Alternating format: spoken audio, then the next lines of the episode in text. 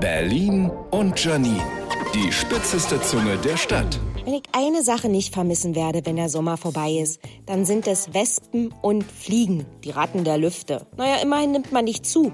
Die Kalorien, die man beim Essen, ich korrigiere beim Versuch zu essen, zu sich nimmt, hat man durch das Wegscheuchen der Dinger längst wettgemacht. Ich habe mittlerweile einen recht ansehnlichen rechten Wespenarm. Ich glaube, die Wespen fühlen sich auch noch bestätigt, weil die denken, ich winke denen zu. Was auch eklig ist, Fliegen.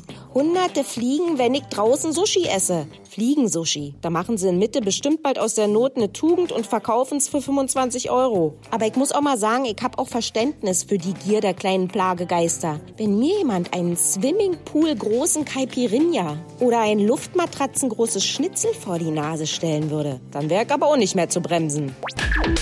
Berlin und Janine. Auch als Podcast auf rbb888.de.